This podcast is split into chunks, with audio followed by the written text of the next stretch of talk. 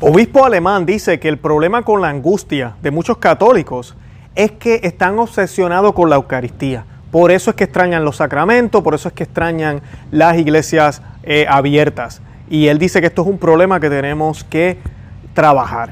No sé ustedes, pero yo creo que en el mundo entero no hay un solo católico que no quisiera que la, su iglesia, su parroquia estuviera abierta. Y lamentablemente muchos de los líderes de la iglesia están pensando de esta manera. Esa es la noticia que les voy a estar compartiendo en el día de hoy.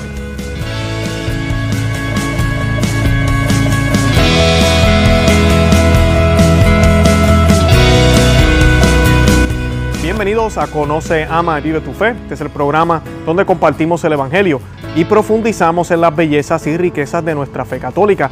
Les habla su amigo y hermano Luis Román y quisiera recordarles que no podemos amar lo que no conocemos y que solo vivimos lo que amamos.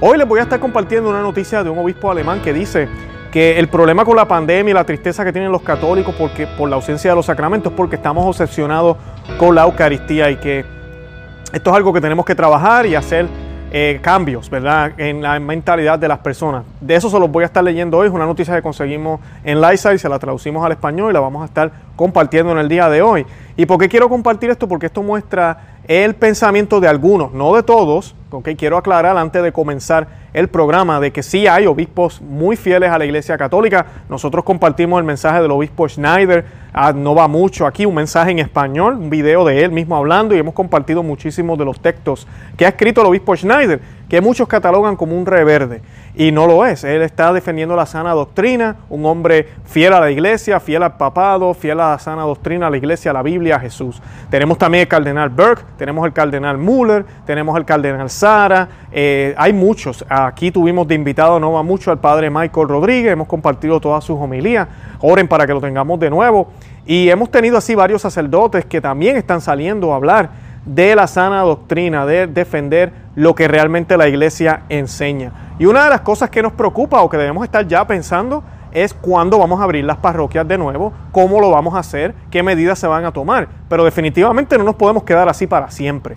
Y es triste ver cómo hay obispos y sacerdotes también que parece que están contentos con la situación de la forma en que es, como si lo humano y lo natural fuera superior a lo sobrenatural, como si la comida hace falta para el cuerpo, pero para el alma no hace falta nada. Cuando la iglesia, su obligación es proveer alimento y comida para el alma. Y lamentablemente la iglesia ahorita en muchos lugares del mundo no está buscando alternativas para ver cómo podemos proveer las necesidades de sus feligreses, las necesidades de las almas, de una manera segura también. No estoy diciendo que tenemos que tentar a Dios, pero sí se puede hacer. Tenemos supermercados, tenemos colmados, tenemos eh, diferentes tipos de negocios. Yo que trabajo en un centro de distribución, muchísimos lugares abiertos, con reglas, claro que sí. Tenemos que guardar distanciamiento, las personas se tienen que lavar las manos. Hay una manera de proceder y llegar a esos sitios.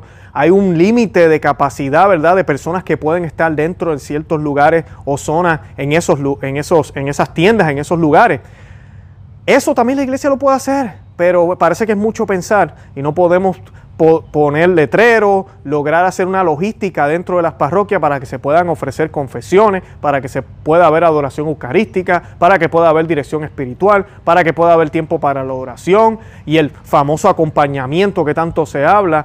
De eso nada se está hablando y ya es hora de que se comience a hablar. Y las expresiones de este obispo de verdad que ofenden, se las voy a estar compartiendo en un minuto. Antes de comenzar con la noticia, yo quiero que hagamos una oración a la Santísima Virgen y la vamos a hacer a la luz de Santo Tomás de Aquino. Y la hacemos en el nombre del Padre y del Hijo y del Espíritu Santo. Amén. Oración de Santo Tomás de Aquino a la Santísima Virgen María.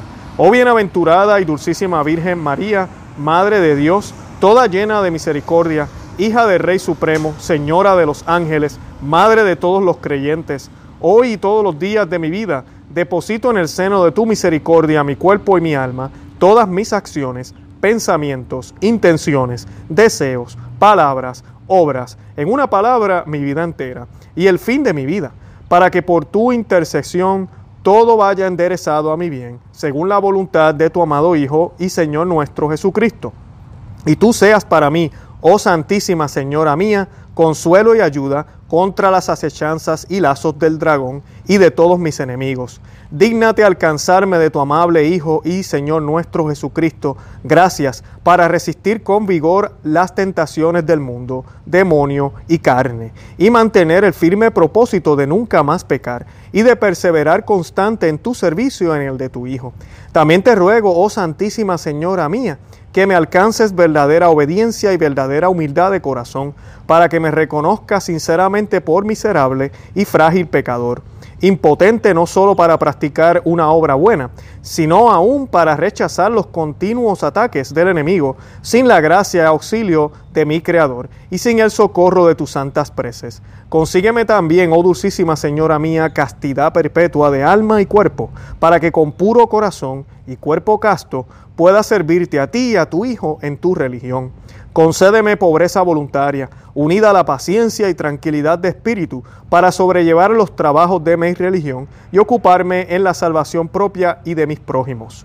Alcánzame, oh dulcísima Señora, caridad verdadera, con la cual ame de todo corazón a tu Hijo Sacratísimo y Señor nuestro Jesucristo, y después de Él, a ti sobre todas las cosas, y al prójimo en Dios y para Dios, para que así me alegre con su bien y me contriste con su mal, a ninguno desprecie ni juzgue temerariamente, ni me anteponga a nadie en mi estima propia.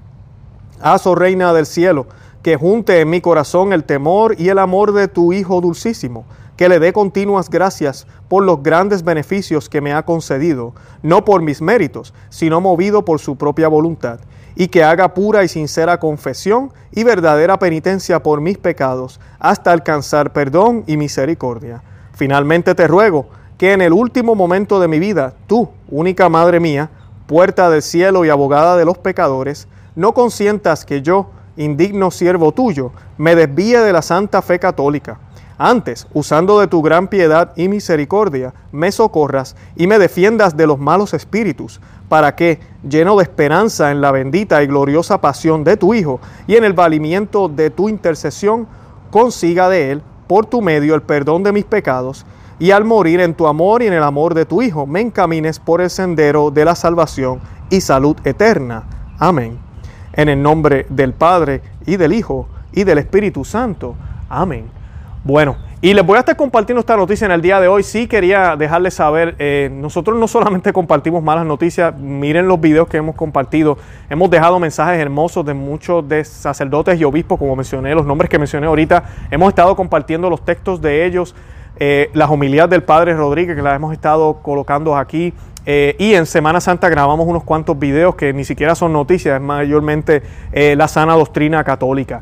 Pero hoy sí quiero hablarles de esta noticia, así que no es que yo quiera traerles malas noticias, es que quiero que vean el contraste que hay y qué es lo que está pasando dentro de la Iglesia Católica. Muchas personas no, es triste ver esto, pero no lo, no lo quieren creer o no lo pueden creer, que un obispo se exprese de esta forma y lo ven como impensable, pero lamentablemente estos son los tiempos que nos han tocado vivir.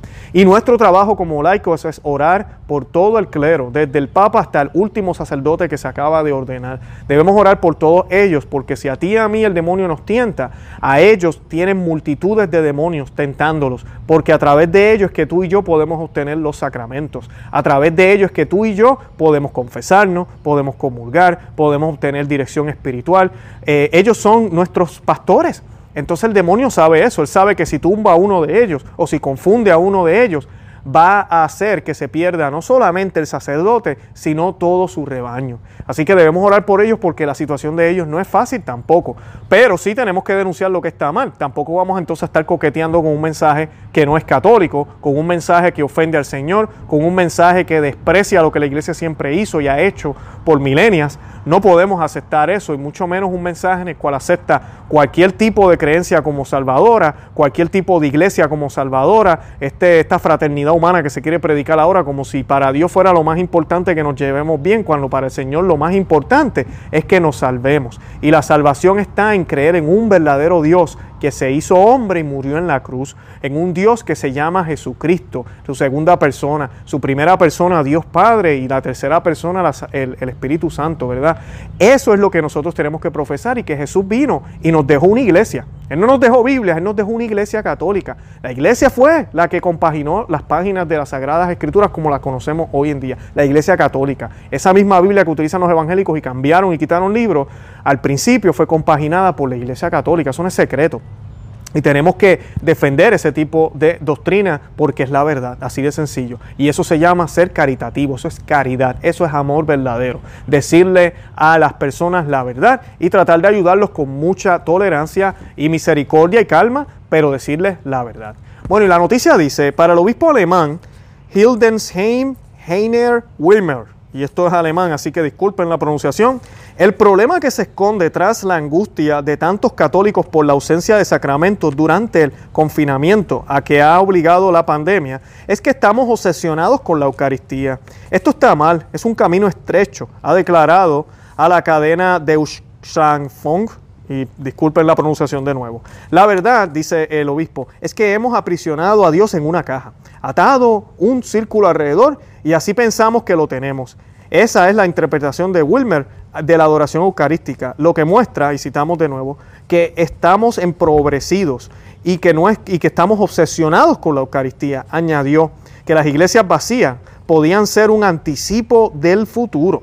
Lo peor que nos puede pasar a los católicos, advierte Wilmer, sería ver en la peste que azota el planeta un mensaje divino y reaccionar acudiendo al agua bendita y otras prácticas más allá de la razón. Según el obispo Hildensheim, la iglesia tiene que superar sus tendencias monárquicas. La gente no está interesada en la cuestión de quién tiene poder, sino quién está vinculado a sus experiencias. Dijo y defendió que se introdujeran controles institucionales para limitar el poder en la iglesia. Wilmer es partidario de revisar el celibato sacerdotal obligatorio, algo que cree que Francisco acabará replanteando, pero que ha denegado ahorita para apacentar a sus detractores. Bueno, y este obispo, Dios mío, la tiene completamente eh, mal. Miren cómo se expresa sobre el agua bendita. Eso básicamente lo que muchas personas hemos estado haciendo en mi casa, eh, eh, nosotros pues hemos bendecido las puertas de la casa, hemos hecho oración para que el Señor proteja nuestra propiedad, para que nunca entre ese virus a nuestra casa.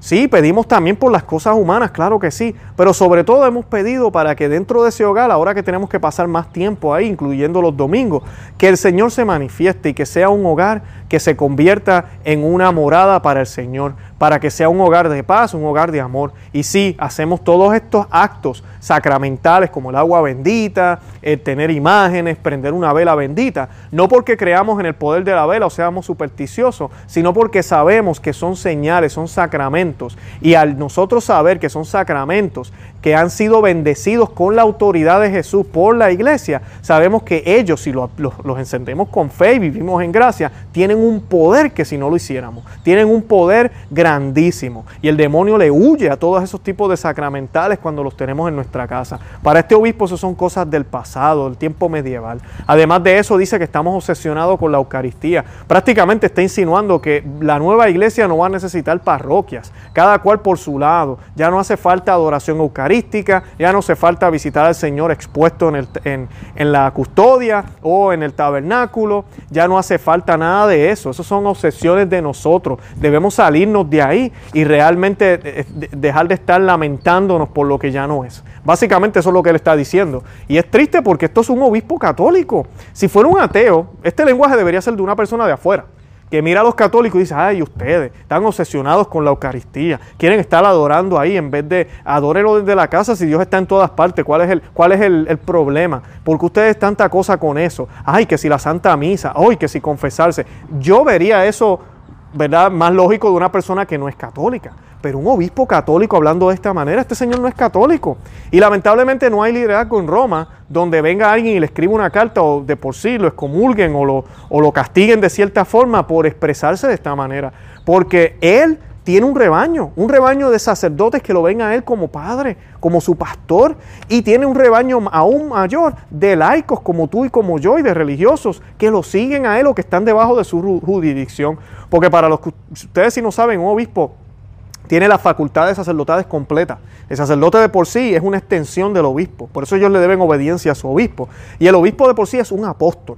Eso es lo que es un obispo, es un apóstol, uno de los apóstoles, es uno de sus, uh, de los, de sus sucesores. Y es triste ver un apóstol hablando de esta manera. No es imposible. El primero que hizo una cosa horrible fue Judas y era un apóstol, ¿ok? Era un obispo que fue y traicionó a Cristo con un beso, ¿verdad? Y se vendió por dinero.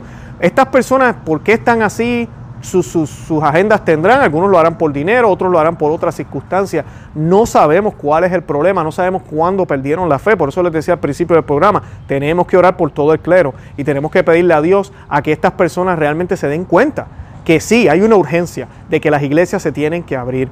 Yo les dije en, hace unos videos atrás que comiencen a escribirle a sus obispos, escribirle a sus sacerdotes, darle la llamadita, escribirle un email, empezar a empujar y hacer presión. Tal vez no es momento todavía para tal vez comenzar a hacer las misas, la Santa Misa, pero miren, no hay razón para que no hayan confesiones, no hay razón para que no haya adoración eucarística, no hay razón para que no haya dirección espiritual, por favor.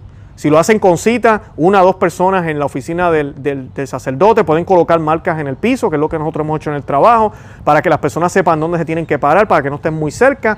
Y ya estamos cumpliendo con las regulaciones del gobierno. Y los gobiernos no han impedido que se cierren las iglesias. Por lo menos aquí en los Estados Unidos, en la mayoría de los lugares, sí hemos sabido de algunos estados que los gobernantes se han atrevido decir que no, que no se haga ningún servicio. Inclusive hubo una noticia hace poco de que uno de los gobernadores, no recuerdo el estado ahora, pero estaban haciendo la, eran, eran evangélicos, pero ellos estaban haciendo su servicio afuera en el parking, en el estacionamiento, estaba todo el mundo en sus automóviles, o sea que estaban guardando distancia y vino la policía y eh, dijo no, se acabó, paren esto ya. Eh, y ahí tenemos un problema y esos son los debates que se están formando aquí y, hay que pelear por, por nuestras libertades porque nos las quieren quitar. Pero en el caso de la Iglesia Católica, la Iglesia Católica tiene todos los obispos que pueden poner presión. Y Sabemos que si los obispos le dan instrucciones a los sacerdotes, instrucciones claras de cómo hacer confesiones siguiendo las regulaciones del gobierno, cómo eh, traer personas a la adoración eucarística, poniendo un límite dependiendo del tamaño de la capilla, marcando los bancos para que las personas cuando se vayan a sentar no se sienten juntas, eh, teniendo desinfectantes, tener grupos voluntarios que desinfecten las sillas después que las personas se vayan. Podemos hacer todo eso, inclusive podemos hacer misas también. Yo no digo que no pero tal vez, ¿verdad? Vamos a hacerlo poco a poco. Si no nos queremos atrever a hacer la Santa Misa todavía, ok, no lo hagamos. Pero entonces vamos a comenzar por lo menos con los sacramentos. Así que comencemos a escribirle porque ya para verano, como mucho, estamos en, abril. Yo digo que ya para mayo, ¿verdad? Pero estoy diciendo verano para exagerar en junio, julio. Nosotros ya debemos estar con Santa Misa y todo. Aquí hay obispos ya hablando de, que van a ser meses y están hablando ya hasta de fines de año. Esa es la mentalidad que, que tienen ellos en la cabeza. Y no podemos permitir eso. Nosotros los católicos fieles tenemos que poner presión. Y lo otro es, mira, apoyar a los sacerdotes, yo sé, de misas clandestinas. Cuando digo clandestina me refiero a puertas cerradas, misas privadas, que se están haciendo algunas en las iglesias, en las capillas, pero otras están haciendo en lugares, en casas, en sitios así. Claro, si usted está participando de eso, no le dé mucha promoción, no queremos colocar al Padre en problema, a los sacerdotes, pero hable con sus sacerdotes, hay opciones, sean creativos. Eh, yo, gracias a Dios, he tenido la oportunidad de confesarme, mi sacerdote todavía por cita nos confiesa. Eh, busquen, busquen y hablen con sus sacerdotes, escríbanle, tenemos que poner presión, no podemos seguir como si nada, porque lo más importante para nosotros es nuestra alma y necesitamos esos sacramentos para poder eh, morir en gracia. Morimos, así moramos del virus o de cualquier otra cosa, queremos estar en gracia. Si los colmados están haciendo todos los ajustes, los supermercados están haciendo todos los ajustes para poder servir a sus clientes, ¿cómo es posible que los sacerdotes y la Iglesia Católica no hagan lo posible para servirle a sus feligreses? ¿Cómo es posible que sus pastores no hagan lo necesario para servirle a sus ovejas? Qué tristeza, ¿no? Bueno, los invito a que visiten nuestro blog no se que se suscriban aquí al canal en YouTube, que nos sigan también en Facebook, Instagram y Twitter y que nos busquen, ¿verdad? En todos esos medios eh, denle me gusta, compartan el video, compartan los, artículos que colocamos en el blog y déjenle saber a otros que existimos. De verdad que estamos aquí para ustedes, lo hacemos con mucha humildad y nada, eh, los amo en el amor de Cristo y Santa María, ora pro nobis.